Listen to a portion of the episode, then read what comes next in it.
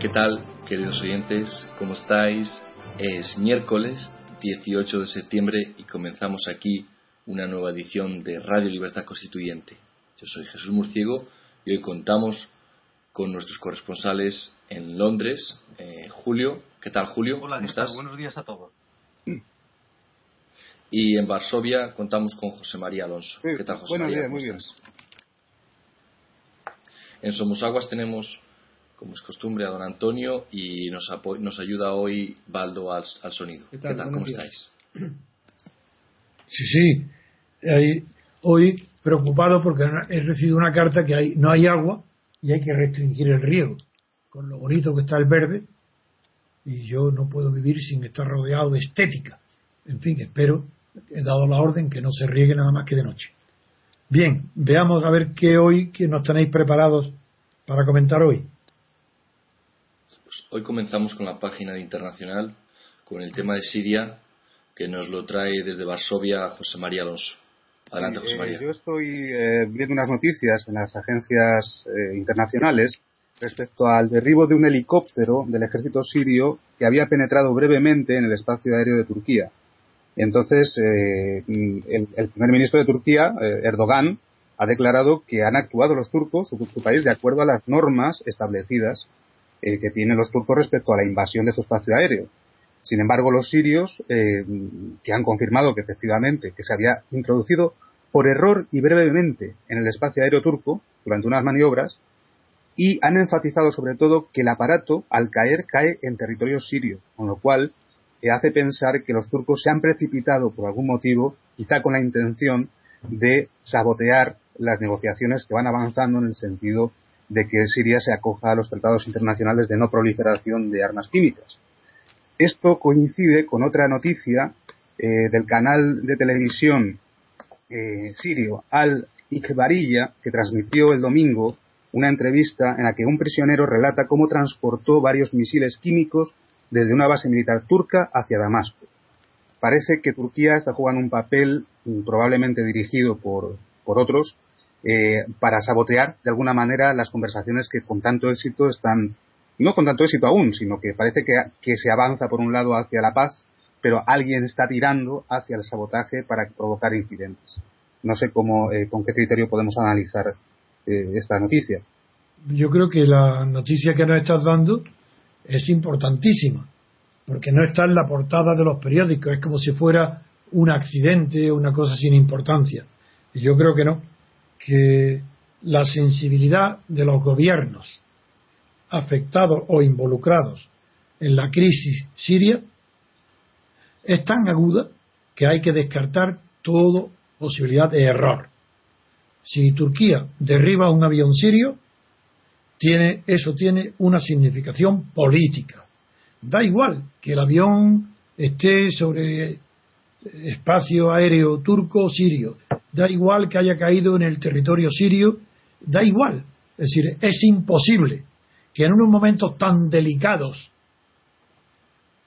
respecto a la paz en Siria, respecto al futuro del gobierno de El-Assad, en un momento tan delicado, donde la negociación está pendiente de un hilo, la negociación entre Estados Unidos eh, y, y Rusia, y por un lado, y la negociación por otra parte entre las tres, eh, Inglaterra, eh, Gran Bretaña, Estados Unidos y Francia, es imposible que con ese momento tan delicado se pueda producir la casualidad de que Turquía derribe un avión sirio. Eso no es posible quien co- a- crea que estos son accidentes es que no conoce lo que es la política de poder, ni entre potencias. Ese avión, si ha sido derribado, es con el propósito de sabotear, de boicotear el- la viabilidad o la prosperidad del acuerdo iniciado para poner fin a la posibilidad de eh, enfrentarse militarmente Estados Unidos con el gobierno sirio. ¿Y cómo está, cómo- en qué situación está hoy eh, esa negociación? Pues en una fase muy, muy delicada. La postura de Rusia, expresada a través de su ministro de Asuntos Exteriores, señor Lavrov, que se expresa, dicen que es lacónico, lo que es que se expresa maravillosamente y no hay equívoco ninguno en sus palabras. En Putin puede haber equívoco, en la de este hombre no. Habla con una severidad y con un rigor absoluto. ¿Y qué ha dicho él? Pues la, evidencia que todos vimos los que hemos leído los acuerdos de Ginebra. No hubo, no se habló para nada de cuáles serían las consecuencias si el Assad no cumplía la resolución de la ONU que le obligará a retirar, inutilizar, previa declaración de su armamento químico, a inutilizarlo o, o destruirlo. No se habló para nada ahí de que ese acuerdo estaba indisolublemente unido al capítulo séptimo de la Carta de las Naciones Unidas que tiene previsto que en caso de incumplimiento de un acuerdo se emplee la Fuerza Armada. Y ahí el ministro de Asuntos Exteriores de Rusia es tajante y Putin también. Dice, eso no se habló y pedimos el respeto total y absoluto a lo hablado. Y lo hablado es el compromiso del gobierno sirio a deshacerse, a destruir todo, a declarar y, después destruir todo su arsenal químico, pero sin prever las consecuencias de antemano. No quiere decir, los, rusos no están diciendo que el, el presidente sirio puede no cumplir y que no pase nada. Eso no dicen. Lo que dicen que no es automática la respuesta porque no está acordada. Y que en caso de que no cumpliera, el asunto pertenece a la ONU, puesto que es la ONU la que toma el acuerdo para desarmar de armas químicas el gobierno sirio. Lo que dice es, si no cumple, la ONU tiene la palabra para dar la respuesta adecuada al incumplimiento. Y como eso es la verdad de lo pactado en Ginebra, pues no tenemos más remedio que decir que eh, otra vez tiene razón Putin. No se les puede imponer algo que no fue el acuerdo. Si, es la ONU, pasa la ONU, hay que aceptar con todas las consecuencias lo que sucede en caso de incumplimiento de una resolución de la ONU que se ha comprometido el gobierno sirio a aceptar y a cumplir. Entonces lo que se opone Rusia es que de antemano se fije ya de una manera automática que si no cumple, ataque militar. ¿Y quién dice si ha cumplido o no en una cosa tan compleja como un arsenal químico que, según los expertos se puede tardar dos años en, destruirlo o en deshacerse, que es muy delicado, que requiere mucho tiempo, ¿cómo dejar eso a la interpretación de una de las partes? En este caso sería Estados Unidos. en el acuerdo celebrado con Rusia, de una de las partes, frente a, los que han acordado, este, dejarle las consecuencias del incumplimiento, ponerla en el mismo agente que ha provocado la paz o la cesación de las armas químicas y la entrega como condición sine qua non para evitar que sea atacada militarmente. No, señor, tiene la razón Rusia. Otra vez, por segunda vez. Y creo que si continúa este asunto será otro golpe de desprestigio para Obama. No se puede, y para Kerry, por supuesto. Kerry está dando la, a una altura, radiando una altura muy baja. Yo estoy decepcionado. Creí que era un hombre más inteligente. Claro, que cuando se defiende, no se defiende la verdad, pues hay que ser súper dotado para no quedar en ridículo.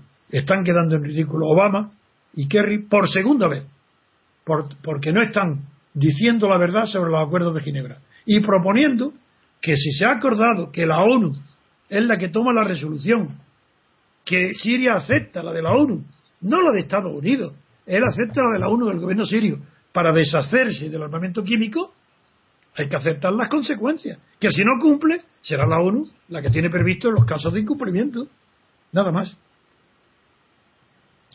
José María, ¿tienes más, más noticias sobre Solamente sobre Siria no quería ampliar, como hace dos semanas ya anuncié que iba a haber una reunión muy importante del grupo, la Organización de Cooperación de Shanghái, de los grupos, del grupo de Rusia, China, Irán y, otros países, eh, pues efectivamente se está celebrando y está tomando protagonismo el presidente de Irán, Hassan Rouhani. Está haciendo unas declaraciones respecto a la energía nuclear y su uso pues bueno, que me parece interesante simplemente resumirlas. Eh, sigue defendiendo la postura de Irán de que lo único que tienen es eh, para uso civil y acusa a las potencias de la OTAN de querer eh, destruir Irán. No, con, no, no, conozco palabras de destruir, tengo, tengo el texto aquí, pero es un poquito largo. Entonces, eh, lo que yo al final eh, puedo resumir es que Irán se está defendiendo de las acusaciones de uso de energía nuclear con fines bélicos y sigue declarando que el uso es civil. Cuenta con el apoyo de todo el grupo de, de Shanghái para ello. Si el problema de Irán, el problema de Irán no es, no es comparable al de Corea. Corea está del Norte está lanzada claramente y sin disimulo a dotarse de bombas nucleares y de misiles capaces de transportar bombas nucleares. El caso de Irán es distinto. Irán declara al mundo, todavía sin ninguna fisura, de que su programa es de átomos para la paz, lo que tanta propaganda se hizo en Occidente. Es decir, energía nuclear, para lo cual tiene que enriquecer uranio.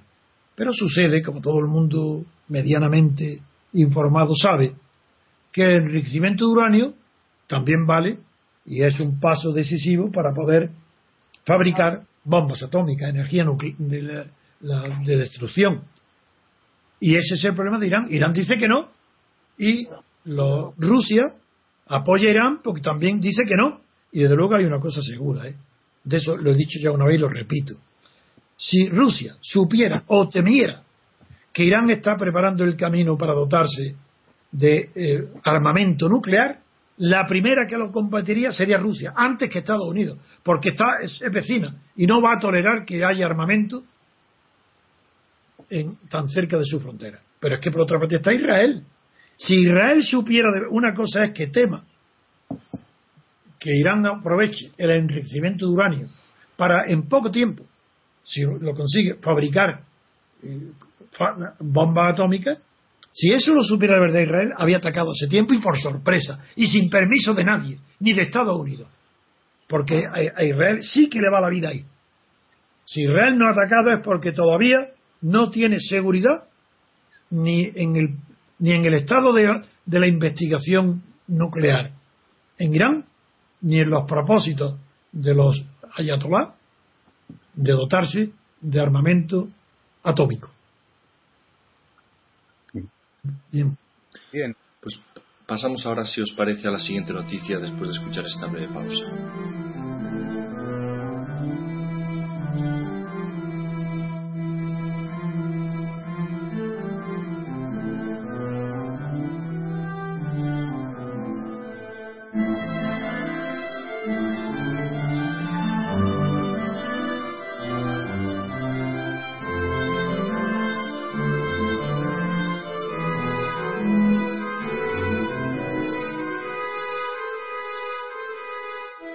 Noticia nos la trae la portada del mundo y titula lo siguiente.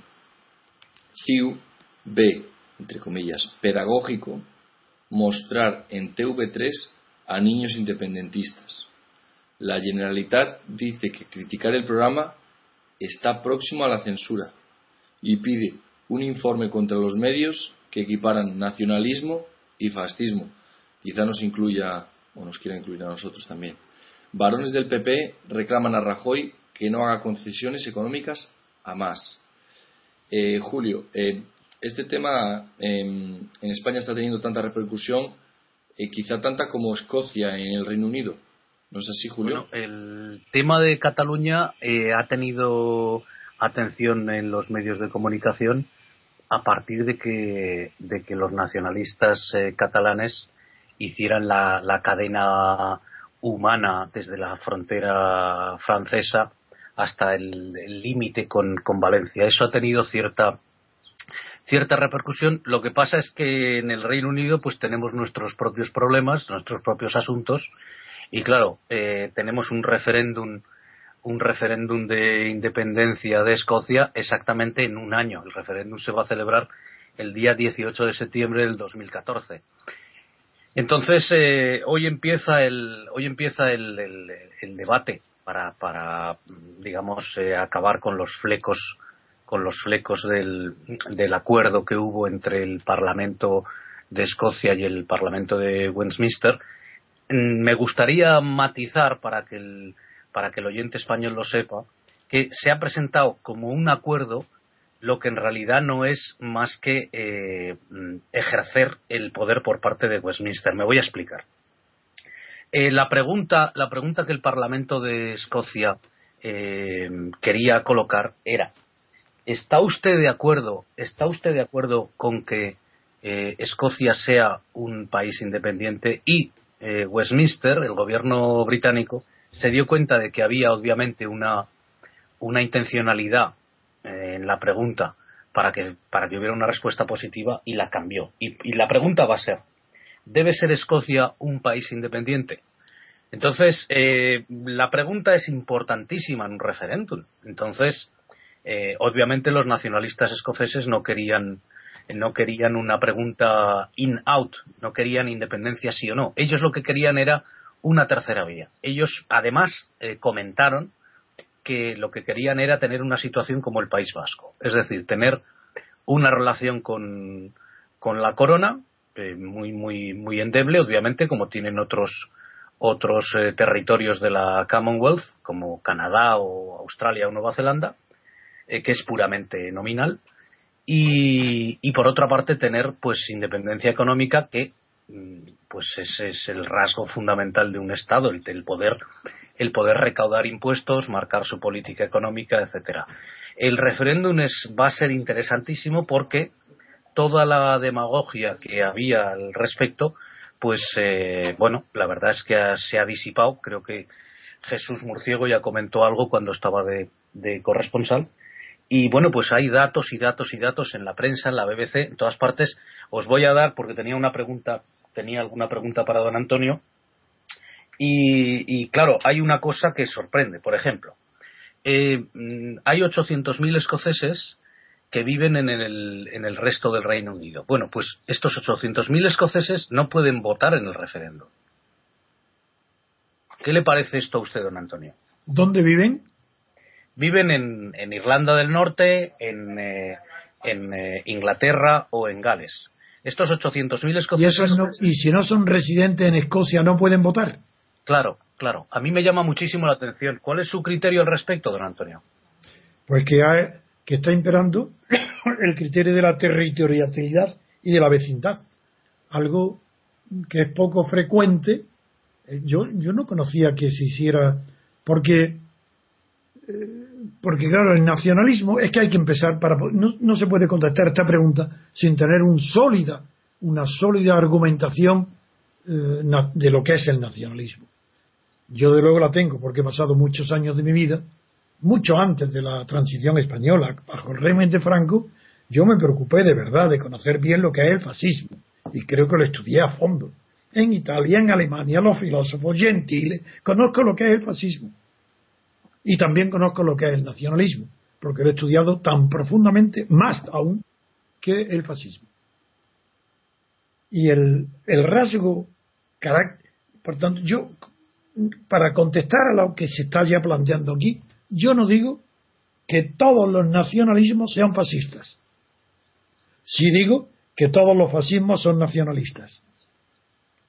Yo no digo que todo nacionalismo, por pequeño que sea, termine siendo totalitario. Pero todos los totalitarismos son fascistas. Incluso los comunistas. Porque el comunismo no oculta que es un ideal perseguido por una pequeña parte de un país, de la humanidad, que quiere antes que la libertad la igualdad. Y entonces su ideología no engaña a nadie. Porque dice, queremos la igualdad. Sabemos que no la hay. Y sabemos que, que tres cuartas partes de la población se oponen porque quieren conservar lo que tienen. Es decir, que no engaña. Mientras que el fascismo, al apoyarse en un, en un argumento tan sentimental como el amor al, al, suelo donde han nacido, a tus padres, a tus padres, pero un amor exclusivo, por encima de cualquier otro amor, salvo que no lo ponen por encima del amor a Dios, porque son los nacionalismos necesitan religión, Pero Carlos Marx, ya cuando identificó por algunas características comunes a los nacionalismos europeos, ya dijo que una de las condiciones para admitir la autodeterminación era tener una religión distinta, porque comprendió muy bien el nacionalismo es inseparable de una iglesia propia. El nacionalismo catalán requiere un catolicismo catalán, obispos catalanes, jerarquías catalanes. Eso, claro, por eso. ¿Y cuál es la razón? ¿Por qué el nacionalismo está necesita esencialmente el totalitarismo, mientras que el comunismo no. Otra cosa es el sovietismo. Eso no es el comunismo. Otra cosa es Stalin. Eh, y, tampoco es lo de Lenin. Es verdad que incluso Lenin, cuando en su famosa entrevista con Fernando de los Ríos, después del triunfo de la revolución, le dijo libertad para qué. Eso es verdad que Lenin ponía la igualdad antes que la libertad. Pero no edificó, no construyó una ideología totalitaria. Eso fue obra de Stalin. Pues bien, mi posición a este respecto es que el nacionalismo catalán no es laico. Requiere un apoyo fuerte de la religión católica catalana. Su cliente no es la clase obrera, por muchos obreros que lo voten, da igual. Su cliente es la burguesía catalana, pero no la gran burguesía, porque la gran burguesía no es en ninguna parte patriota, es internacional, es casi apátrida, porque no tiene más patria que el dinero, que la que donde esté su dinero. con estas premisas ya puedo contestar a decir que lo que está sucediendo en Cataluña, por ejemplo, con la campaña de los niños, ahí tenéis la respuesta. Pero, ¿qué más claro? Niños de 4, 5, 6, menos de 10 años, que están orgullosos de decir que están deseando liberarse de España, que es la opresora, diciendo que son independentistas. Pero ellos mismos, el propio nacionalismo catalán, está pidiendo a voces que sea la infancia, como los valillas en la falange. Por eso es fascista, porque está educando al frente de juventudes, no, eso sería muy alto, a los valillas. Niños que cuando en la guerra se disfrazaban de falangistas vestidos con su pantalón corto y su camisa azul, niños de 3, 4 y 5 años, son los valillas. Pues hoy en Cataluña ¿Cómo? Los camisas pardas de los No, camisas pardas es otra cosa. Yo estoy hablando ahora de España, que eran los valillas. Los valillas, no, los que, eso es otra cuestión. Eso fue en Alemania. El origen. El origen del partido nazi, claro que eran los, los, los pardos, que eran unos brutales, pero ya no eran niños.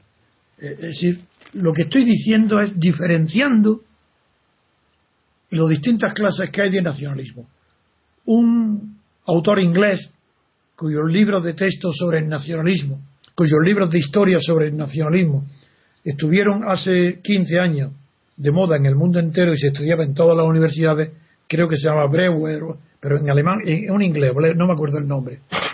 Él distingue, pero lo he leído con mucha atención, es muy bueno.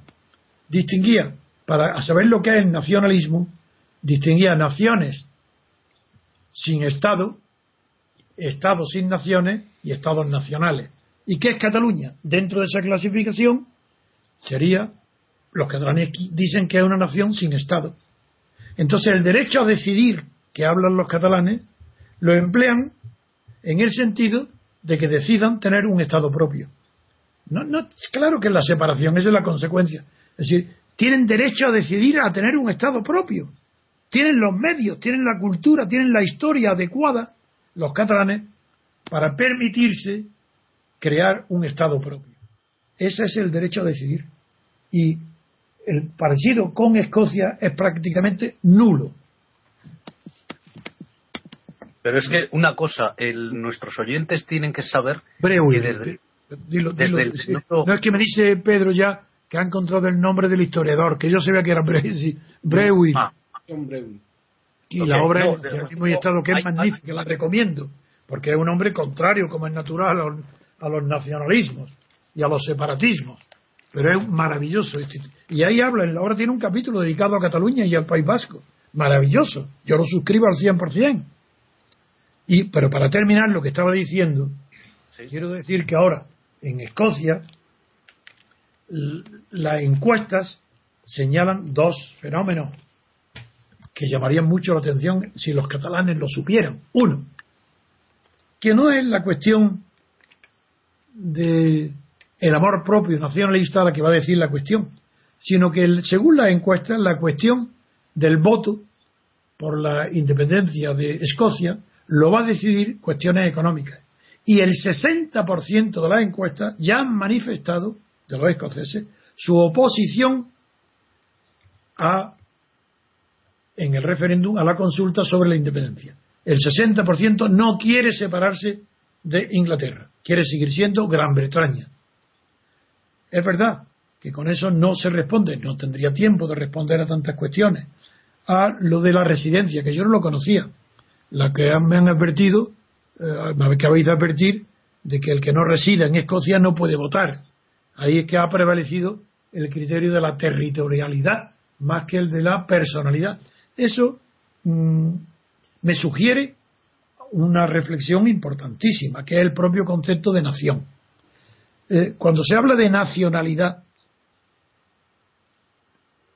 es que como la Constitución, mm, fuera de la independientemente de la territorialidad de una nación estatal, está queriendo indicar, referir al concepto subjetivo de nación. Por ejemplo, los árabes, en plural, todos los árabes, forman, se llaman nación árabe. Los eslavos, antes de formar todos los estados que hay en Europa Central, se llamaba la nación eslava. Y ese es el concepto de nacionalidad. Pero no en abstracto, no el concreto, el jurídico, porque en concreto, el jurídico, nacionalidad es lo que pone el pasaporte, es la cualidad de una persona individual de pertenecer a un Estado nacional. A eso se llama nacionalidad. Pero claro, la, la falta de preparación de los redactores de la Constitución española, el desconocimiento de los del vocabulario básico de las constituciones, llegó a cometer esos errores de hablar en España de regiones y nacionalidades. Nacionalidades no es más que una cualidad de los sujetos pertenecientes a un Estado nacional. Pero por eso es incomparable la situación de Escocia con lo de Cataluña.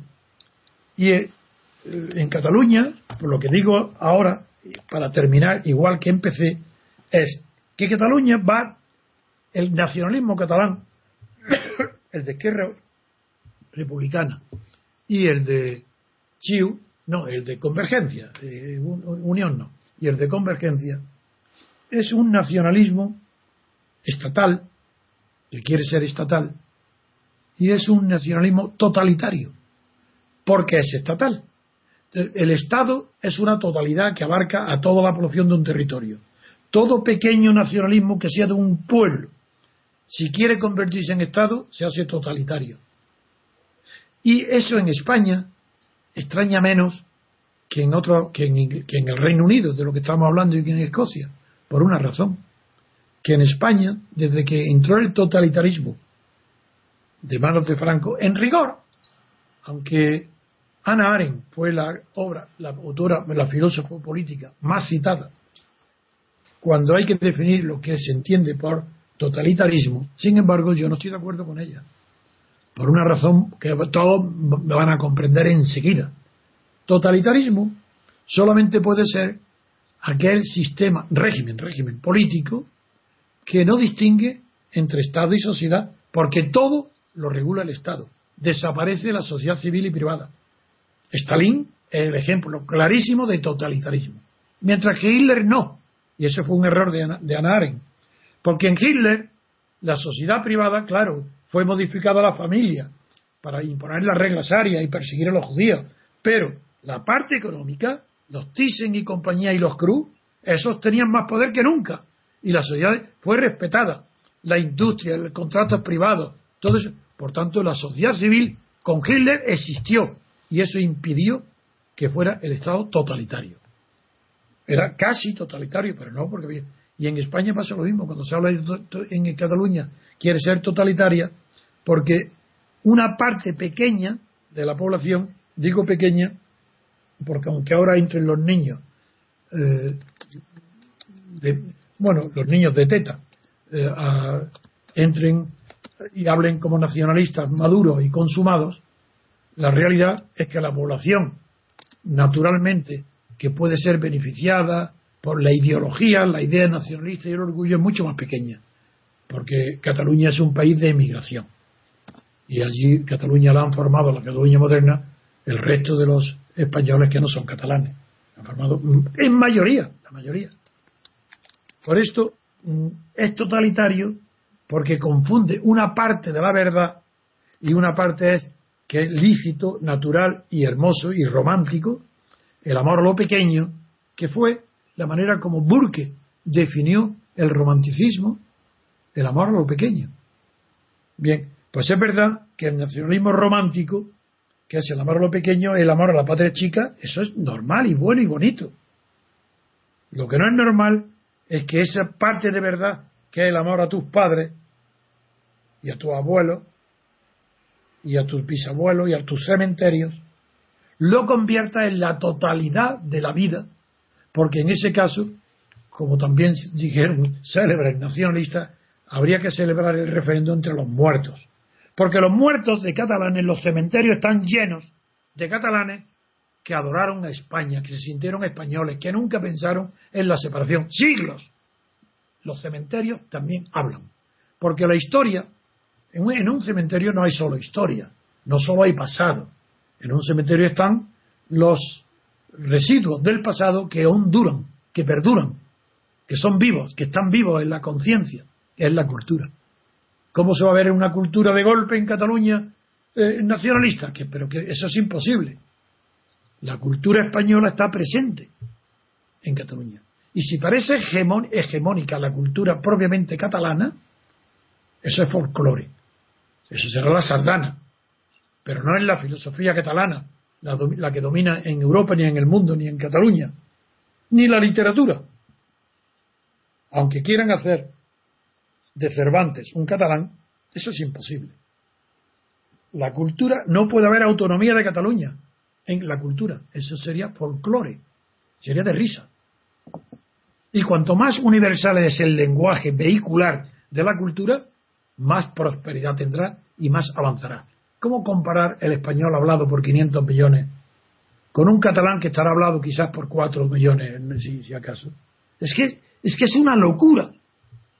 Quien tenga hijos que quiere educarlo en un idioma que no es vehicular de la, de la cultura universal, o educarlo en el español o el inglés o el chino, que, que, tienen miles o centenares de millones de hablantes. Ese catetismo es lo que convierte en totalitario a una verdad parcial y pequeña que la quiere el totalitarismo convertir en verdad total y universal.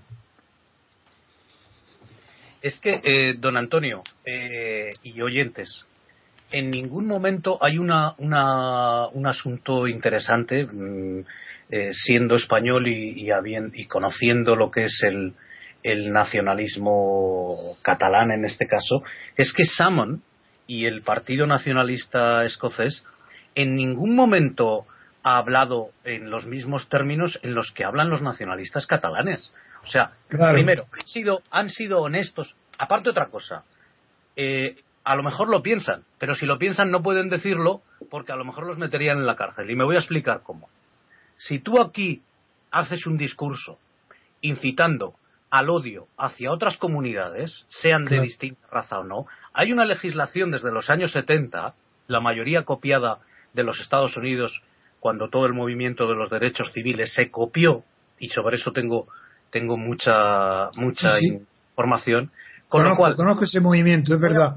voy a poneros un ejemplo. Voy a poneros un ejemplo.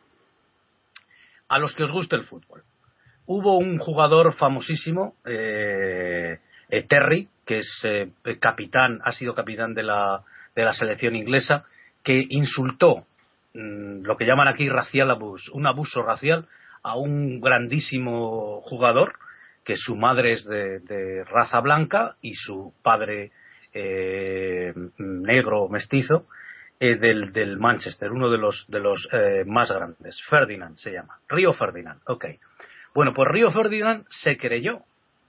Y, primero, este jugador Terry, que es un, un jugador de mucho prestigio futbolístico y que era capitán de la selección inglesa, lo primero que tuvo que hacer es renunciar a ser capitán de la selección inglesa.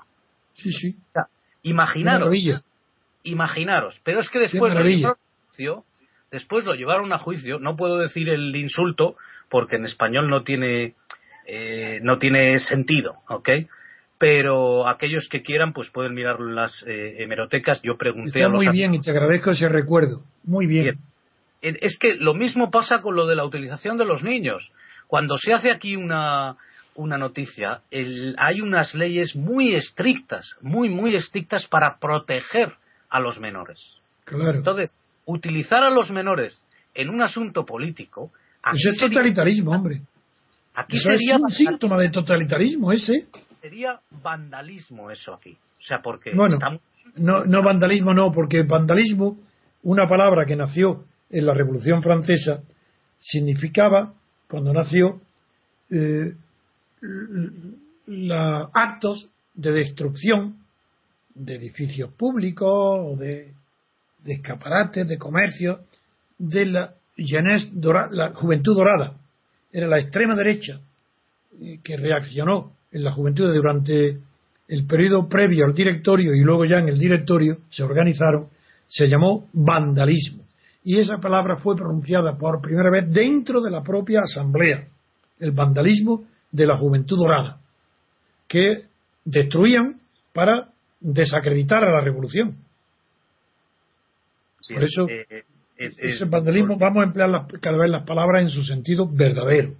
Vale, yo me refería, en fin, da igual, no, no hace falta explicarlo, pero bueno, me refería que utilizar, utilizar menores en un asunto de esta magnitud. Eso es totalitarismo. Eso es, eso es Platón. Eh, la educación de la infancia en Platón es la misma que la educación de la infancia con Hitler y con Stalin. Eso no hay más que decir. Eso es totalitarismo. Que los niños vestirlos de un uniforme y que hablen un idioma que no conocen ni saben lo que dicen. Eso, eso es totalitarismo, eso es. Sí, sí, pero el ministro de Asuntos Exteriores español estaba encantado. Pero si ese es un loco. Ya lo he dicho muchas veces, sabéis que le tengo marcado bien. Eso es un disparate, es un loco. Que además no es que esté en contra de Rajoy, es el íntimo amigo de Rajoy. Y Rajoy lo tiene ahí, no sé si para llamar la atención, yo no sé para lo que es. Lo que dice lo contrario que Rajoy lo mantiene. Eso es un loco. Es igual que estuvo a punto de caer la guerra a Inglaterra por Gibraltar y a Argentina por el petróleo, a Maduro por, pues no conformarse a él con los resultados. Y a Evo Morales por el avión, lo mismo está dispuesto a todo. Ese es un hombre que quiere la guerra en Melilla, como sus abuelos. Pero en fin, quiero decir que a los españoles lo que deben de saber es, y los catalanes, que los escoceses van a votar por sus conveniencias personales relativas a la economía y al bienestar. Y que, según lo dice el país en uno de sus títulos, los argumentos políticos o identitarios no son decisivos en Escocia. Prefieren. ni se nombran, ni se nombran. Pues eso es lo que quería que dijeras. Es que eso ni, se, ni se menciona porque les daría vergüenza. Claro, somos niños, somos tontos. Claro. Aquí precisamente. nadie? precisamente, precisamente el argumento fundamental de Salmon para ganar las elecciones, que otro día hablaremos porque aquello ha sido una lotería, es muy difícil que el Partido Nacionalista Escocés vuelva a sacar una mayoría, se dieron una serie de factores que otro día los, los explicaremos, entre ellos la paradoja de Arrow, pero bueno, otro día lo explicaremos con, con, más, con más profundidad porque este tema va a dar mucho de sí. Eh, en, lo que decía Salmon era quiero que Escocia sea independiente para desarrollar en su plenitud el potencial económico de Escocia. ¿Qué quería decir? Quedémonos con el petróleo de Escocia. Absolutamente, hombre. Ese era el tema. Sin petróleo, sin petróleo, no habría este tema. Este tema surge porque, obviamente, los nacionalistas eh, escoceses, que tenían muy poca fuerza, el nacionalismo, el, partido el Partido Nacionalista Escocés se fundó en los años 30. Eso está perfectamente analizado por el historiador inglés que ha nombrado Breuel. Pero perfectamente.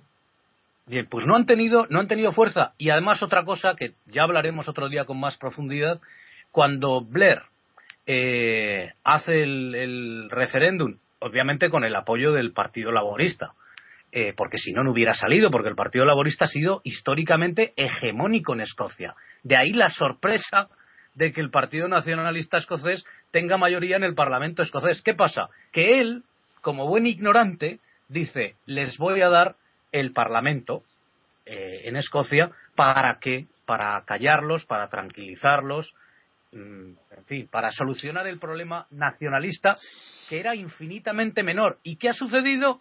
Que después del de que les diera el Parlamento escocés, repito, con el apoyo del Partido Laborista, que si no, no hubiera salido, el problema es el, el, el tema nacionalista escocés se ha multiplicado, se ha magnificado. O sea, en el año 97 antes del Parlamento, no existía este problema en la magnitud en la que existe ahora. ¿Por qué? Porque, como usted ha explicado muchas veces, un nacionalista, y lo dijo Garay Cochea eh, una de las veces que habló honestamente, un nacionalista solo se conformará cuando tenga su propio Estado. Nada más. Ese es su objetivo. Muy bien, pasemos a otro asunto, ¿no? Sí, pues pasamos ahora a la siguiente noticia después de escuchar esta breve pausa.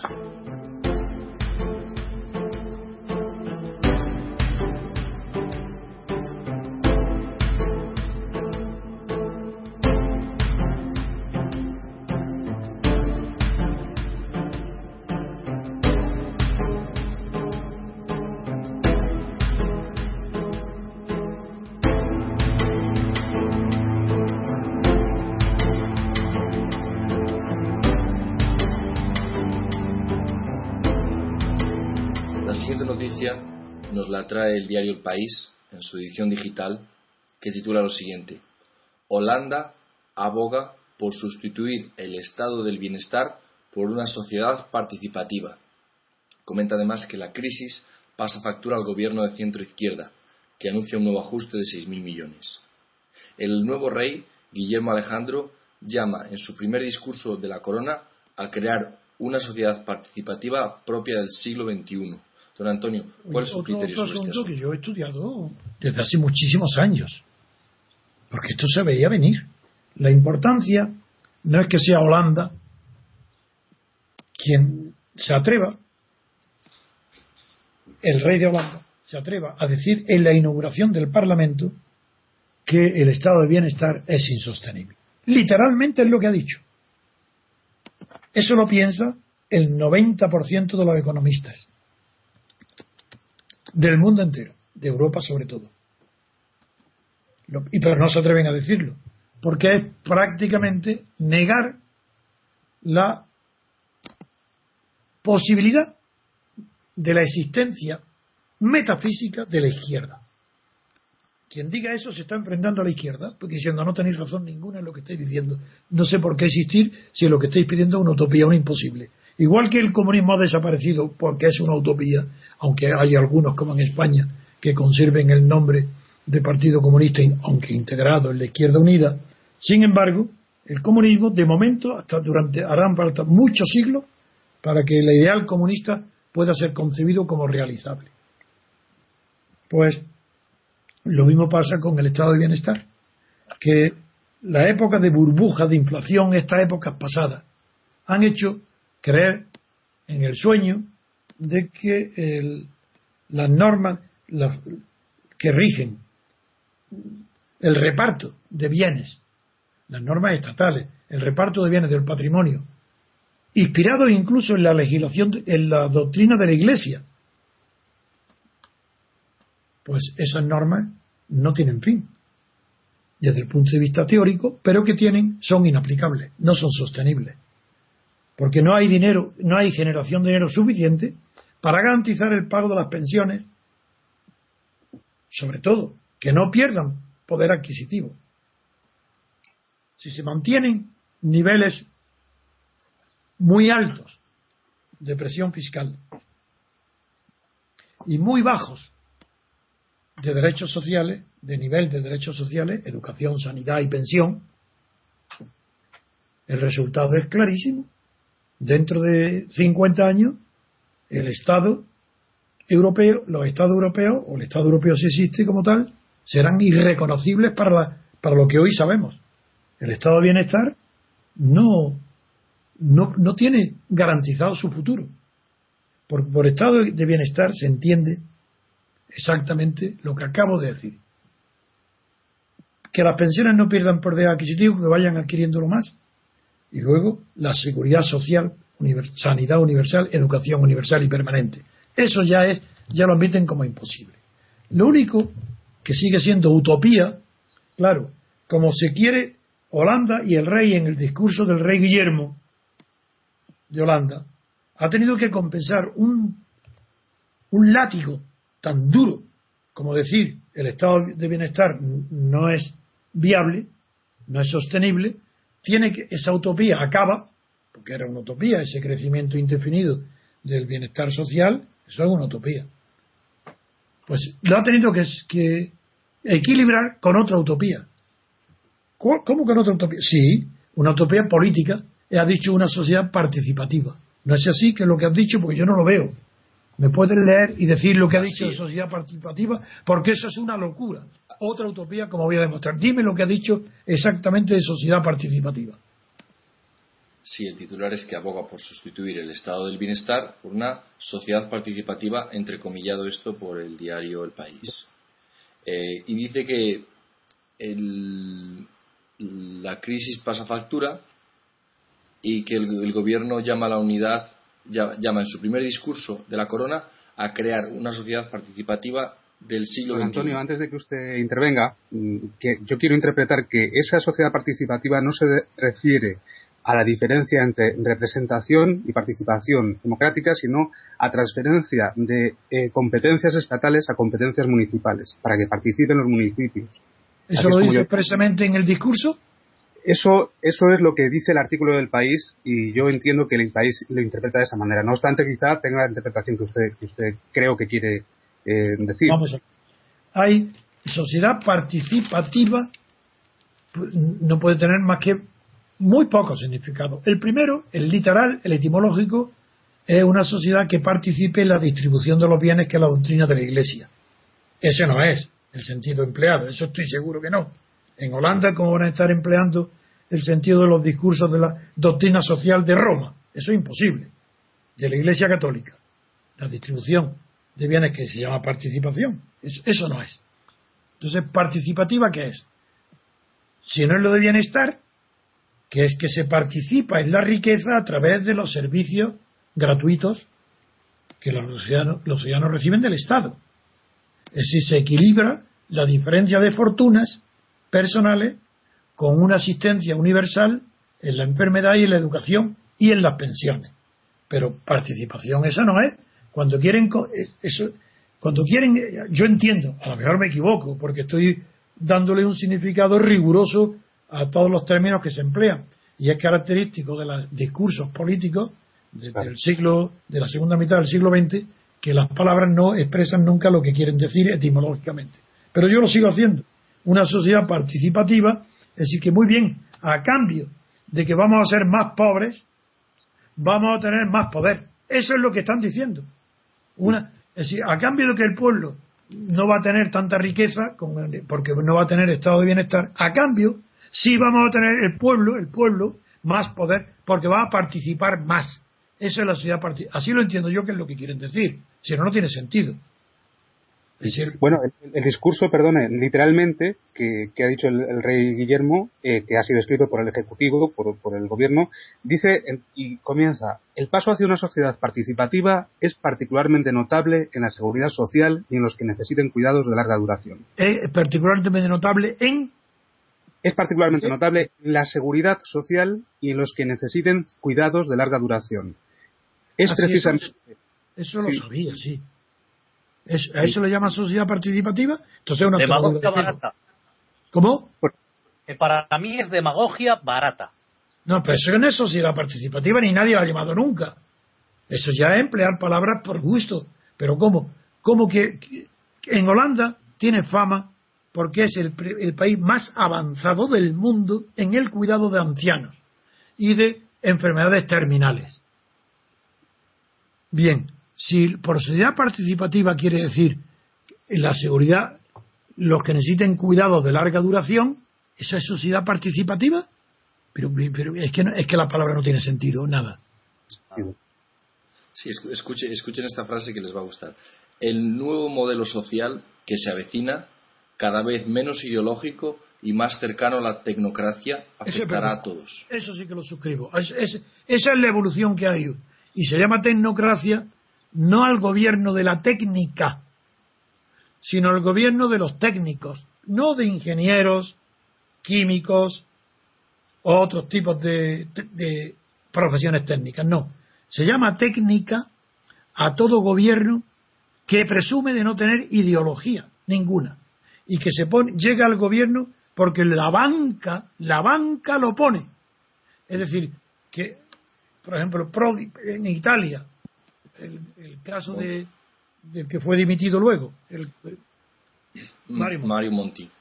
en Grecia, la banca es decir, lo que está claro es que en la evolución de la economía mundial desde hace aproximadamente 100 años, hay un cambio brusco, donde la hegemonía política pasó del capital industrial al capital financiero. Y desde la guerra mundial, la hegemonía del capital financiero, salvo en algunas multinacionales, como las del petróleo, que tienen su propio factor de producción política en los gobiernos. Sin embargo, la hegemonía sigue siendo financiera. Si la hegemonía es financiera, la Unión Europea tiene que estar gobernada por el Banco Central Europeo o por el Fondo Monetario Internacional o por el Banco Mundial. Y estos, estos organismos reclutan a economistas, generalmente como antes en el siglo pasado se reclutaba a los abogados, Ahora se reclutan a los economistas o a empresarios, no mejor dicho, a ejecutivos de empresas, para que lleguen a los lleven a los gobiernos criterios de eficacia, no tecnocracia, porque no es gobierno de la técnica, sino que llevan, quieren llevar a los gobiernos a personas que no sean demagogas en, en las medidas que tomen, sino que sean técnicos. Esa es lo que llaman tecnocracia, que por eso yo lo resumo a veces diciendo la frase que dicen todos los gobiernos. Aquí en ejemplo de España sería Guindo. Guindo siempre dice, como no puede ser de otra manera, como no podía ser de otra manera, todo lo que sucede no podía ser de otra manera. Cuando la libertad justamente es aquella facultad humana que permite que las cosas siempre puedan ser de varias maneras. Si no, no hay libertad. Es decir, la tecnocracia es una manera de disimular el monopolio del poder por la clase financiera, es decir, por la banca. Esa es la, esa es la realidad. Y frente a ello, claro que yo me he, revelado y he fundado y he creado unos libros y unas teorías para sostener que mucho más importante que la igualdad, que era el problema del comunismo, es la libertad, a condición que sea libertad colectiva, no meramente como quieren los liberales, libertades individuales. Que el factor constituyente sea la libertad colectiva. Que el poder constituyente lo tenga la libertad colectiva. Que las reformas de la Constitución estén en manos de la libertad colectiva. Que no ceda ese poder a nadie. Porque la libertad es lo único que nos puede hacer humanos. La libertad. Ser iguales, los, los animales son iguales, pero no son libres. La libertad colectiva es el único factor que nos distingue de todos los seres vivos de la naturaleza. Y eso es lo que tenemos que perseguir. En fin, yo creo que la palabra sociedad eh, participativa es pura demagogia, pura mentira. Pues pasamos ahora, si os parece, a la siguiente noticia, después de escuchar esta breve pausa.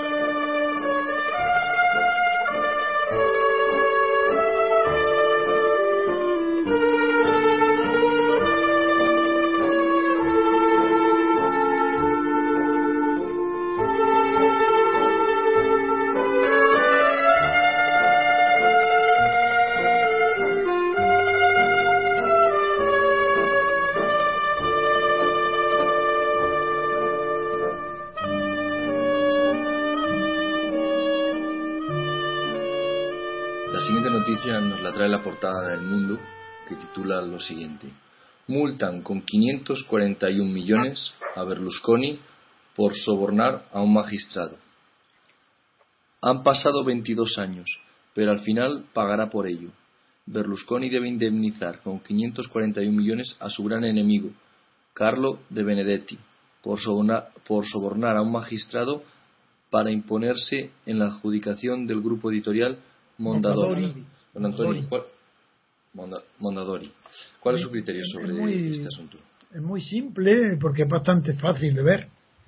En primer lugar, llama mucho la atención que en Italia, siendo un país tan corrupto como el español, ni más ni menos, un país, quiero decir, la clase dirigente, está corrompida en Italia como en España, me extraña que un tribunal, claro que a favor de la oligarquía, de la oligarca, haya puesto una multa a Berlusconi equivalente al 10% de su fortuna.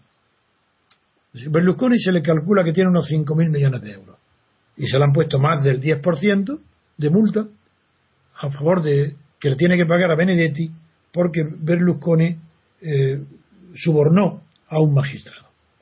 Lo que importa es la cuantía de la multa, que allí sí, en estas eh, obscenidades de la lucha entre los poderosos económicos, sí, en Italia están más cerca de la realidad que en España.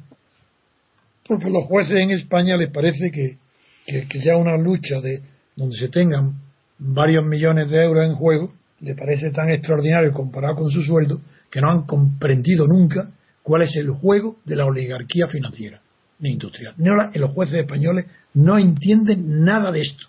Por eso atacan a Olaya, que la pobre está instruyendo nada más, pero no se dan cuenta que eso es pecata minuta eh, comparado con los miles de millones que están continuamente cambiando de mano por procedimientos ilícitos entre las clases oligárquicas financieras.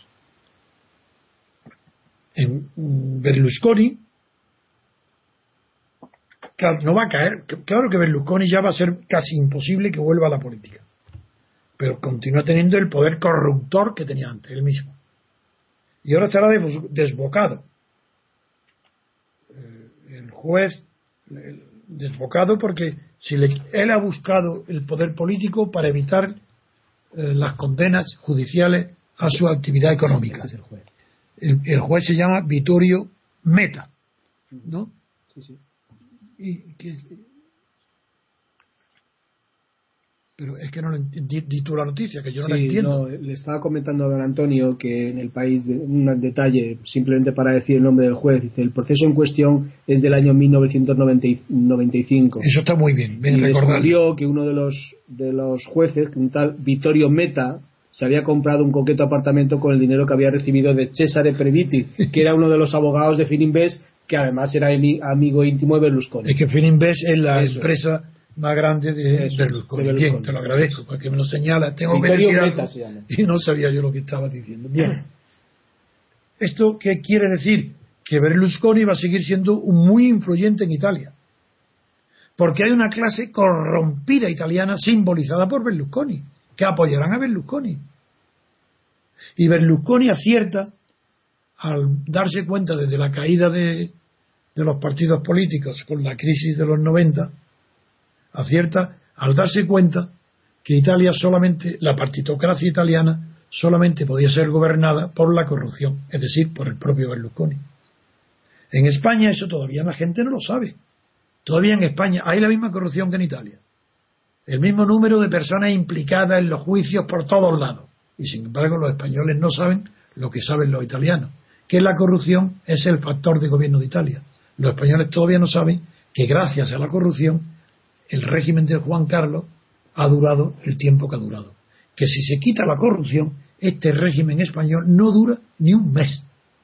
Si es que, si es que ellos, el, el aceite y la gasolina de la marcha del régimen político de la monarquía de Juan Carlos del Estado de partido en España es la corrupción. Porque es natural que en España la corrupción manifieste unas dimensiones que en otros países europeos ha tardado muchísimos años, como Italia, en, llegar, y otros nuevos tardarán todavía muchos años en alcanzarla. La razón es muy sencilla, porque a la corrupción económica precede la corrupción moral. Y en España la corrupción moral empieza el mismo día que muere Franco. El mismo día que los españoles aceptan que el rey sea nombrado por Franco.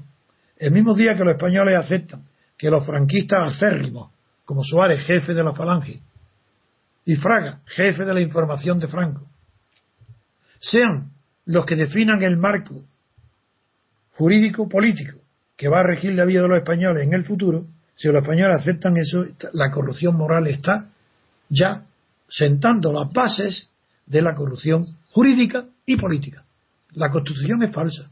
¿Cómo sin corrupción se podría haber aprobado esa constitución?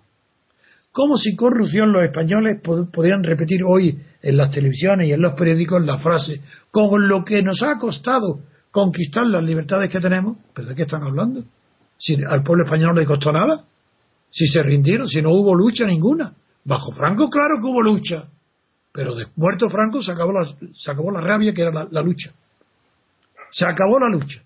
Y los papeles de, de, los, secretos de Wikileaks, Wikileaks, referente a mí, perdonar que hable de mí, dicen literalmente que la oposición se reducía a mi persona en los últimos años del franquismo, con la Junta y la Plata Junta, que la oposición era yo.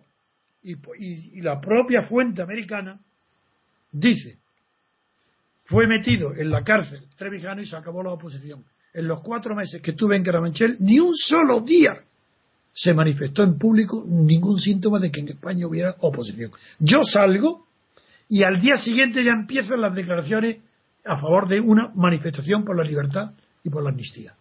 Eso lo dicen los americanos que creéis que eran mis amigos. Todo lo contrario. Ayer me informa, como yo no leo los papeles de Wikileaks, pero ayer, eh, Julio, creo que me informaste desde Londres que hay otros papeles que nos han reproducido en nuestras páginas de Wikileaks donde Estados Unidos manifiesta su placer, su felicidad, porque yo haya sido apartado de la política por medio de la difamación.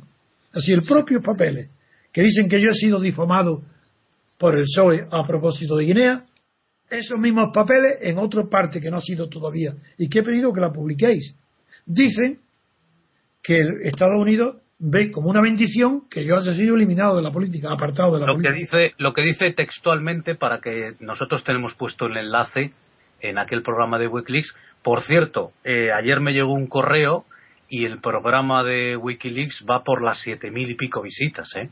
El nuestro. Sí, sí, son casi ocho mil tíos que lo han visto, ah, que lo han escuchado.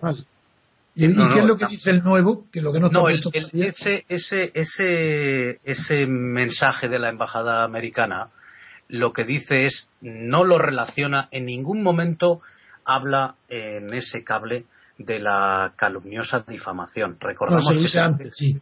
Se dice Pero la misma embajada que dice. Calumniosa difamación. O sea, ahí no entran los Estados Unidos en este último cable del que voy a hablar, no dicen nada de eso. Lo que dicen es que la, el, el, apartamiento, el, el, que, el hecho de que García Trevijano eh, ya no esté en la oposición, lo dicen como salutory, es decir, saludable.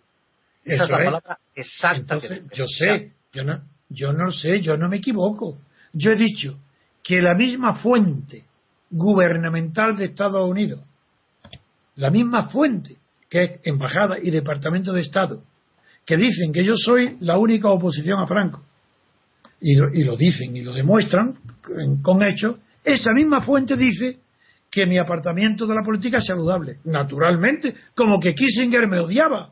Si yo sé perfectamente la situación, si fui avisado por mis amigos europeos, por Claude Chesson, que fue ministro de Asuntos Exteriores de Francia, me avisó de que Kissinger me había puesto la prueba personalmente a mí, que no reconocerían jamás ni la Junta ni, ni mi intervención, porque tenían miedo no de mí como persona, tenían, sabían que era independiente, sabían que a mí no me influía el Partido Comunista, eso lo sabían perfectamente, pero tenían miedo de que como yo pregonaba y defendía la presencia del Partido Comunista en la vida política española democrática, tenía que estar, creían que eso era una imprudencia y que en España se podía producir lo que mismo que en Portugal, donde Cuñal, que era un estalinista, había influido de tal manera en la revolución de los claveles que la evolución en unos meses, en octubre, en el otoño, ya tenía el poder de hecho el almirante Cutiño, creo que se llamaba, no me acuerdo, el almirante rojo.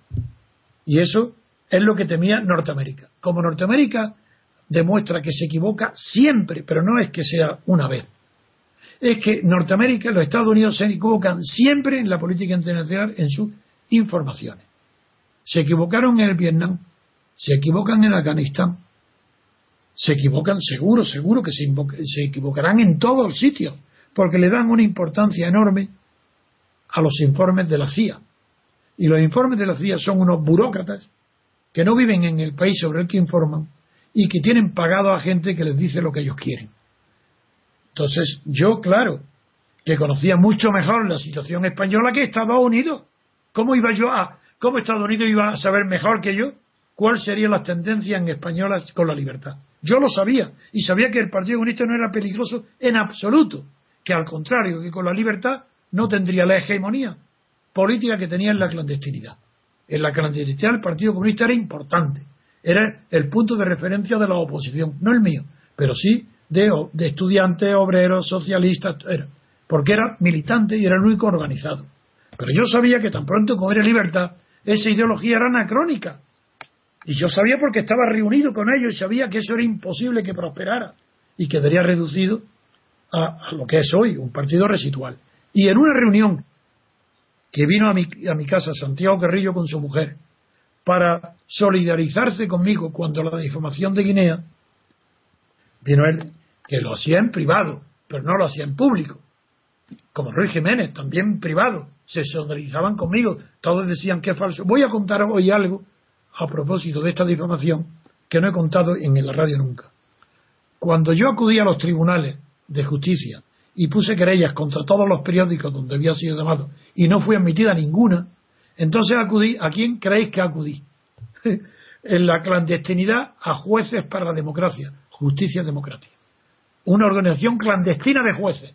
Llamé a Cesario Rodríguez Aguilera, que estaba en Barcelona, vino en el acto a Madrid. Le digo, transmita a tus compañeros mi deseo de que hagan ellos un estudio y digan quién si yo tengo una sola peseta o he cometido algún acto inmoral o un acto político partidario, algo en Guinea.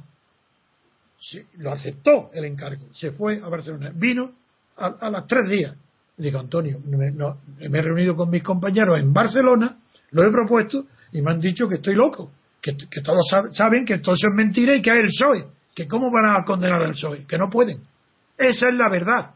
Yo no solo es que no solo es que estaba abandonado de toda posibilidad de justicia en los tribunales, sino que dentro de la oposición, incluso los jueces honestos de justicia democrática, no, no quisieron hacerlo porque implicaba condenar al PSOE. Esa es la, la, primera vez que lo digo en la radio. Bien. Bien, pues pasamos, si os parece, a la siguiente noticia, después de escuchar esta breve pausa.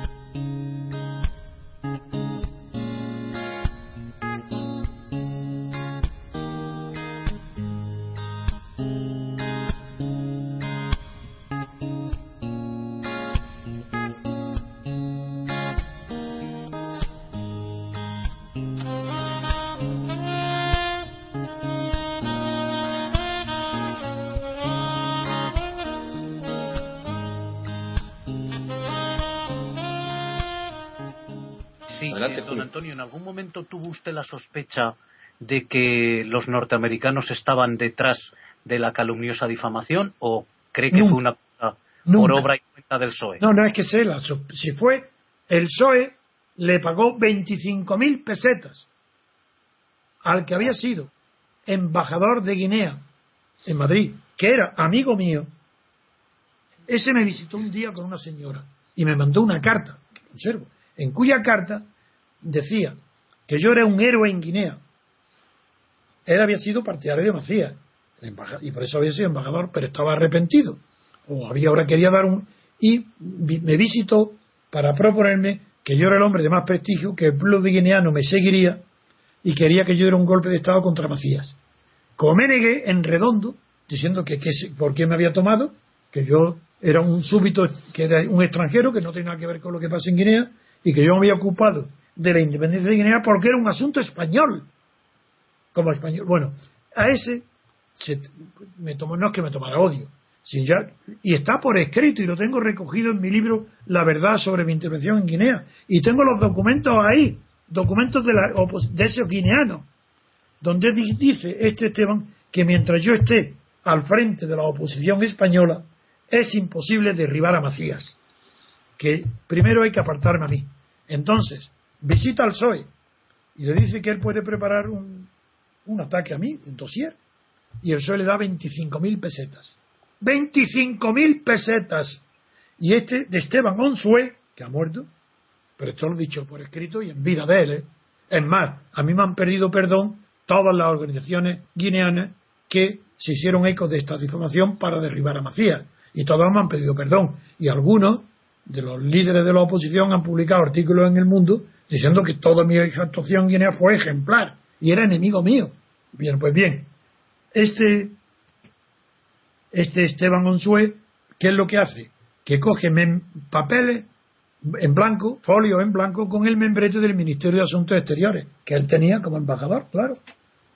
Y esos dos o tres folios en blanco los rellena con una lista de trabajos que yo he hecho en Guinea, algunos era verdad, y otros que no era verdad, y negocios que yo tenía en Guinea.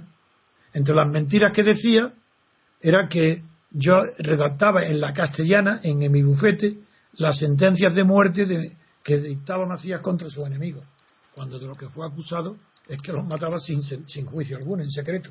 Bueno, y luego decía que yo era el dueño de toda la madera, café y cacao de producido en Guinea, que era el que tenía todo el comercio exterior de Guinea.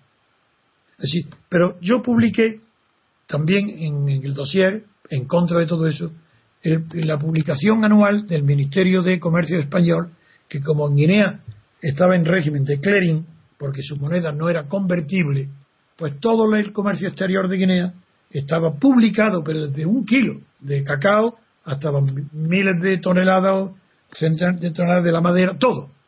Y todo el comercio exterior de Guinea continuaba en las mismas en la época en que yo fui difamado, continuaba en las mismas manos que bajo Franco, es decir, por los colonialistas, mis enemigos.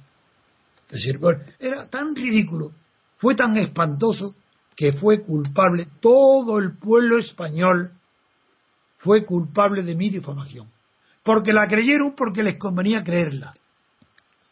A todo el pueblo español, acobardado por tantos años de franquismo, y sin confianza en sí mismo, ni en su preparación, ni en el amor a la libertad política que yo tenía, les fastidiaba igual que a los americanos.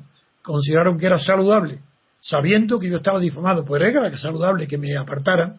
El pueblo español, sí, todos los que no me conocían de nada, ese pueblo español quería que después de Franco no hubiera ruptura democrática, no hubiera libertad, sino que continuaran mandando los mismos de siempre, solo que a Suárez y Fraga se incorporaron también pues, el Partido Comunista y el Partido Socialista y turnaran eh, el poder entre ellos mediante una partidocracia sin elecciones sinceras ninguna, sin referéndum constitucional ninguno y con una constitución falsa.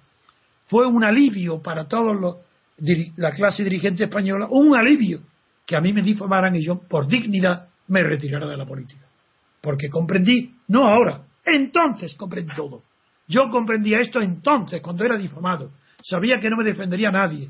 Que igual que he contado de justicia democrática, lo mismo con Santiago Carrillo, con Ruiz Jiménez y con Tierno Galván y con Raúl Morodo. Si es que enumeraría toda la clase política española de aquella época, la clandestinidad, y no hubo uno que no viniera a, a consolarme, a decirme, claro, que era una monstruosidad, pero ni uno que me defendiera en público, ni periodista, ni periódico, todo falso. Y fruto de esa falsedad es lo que hoy tenemos.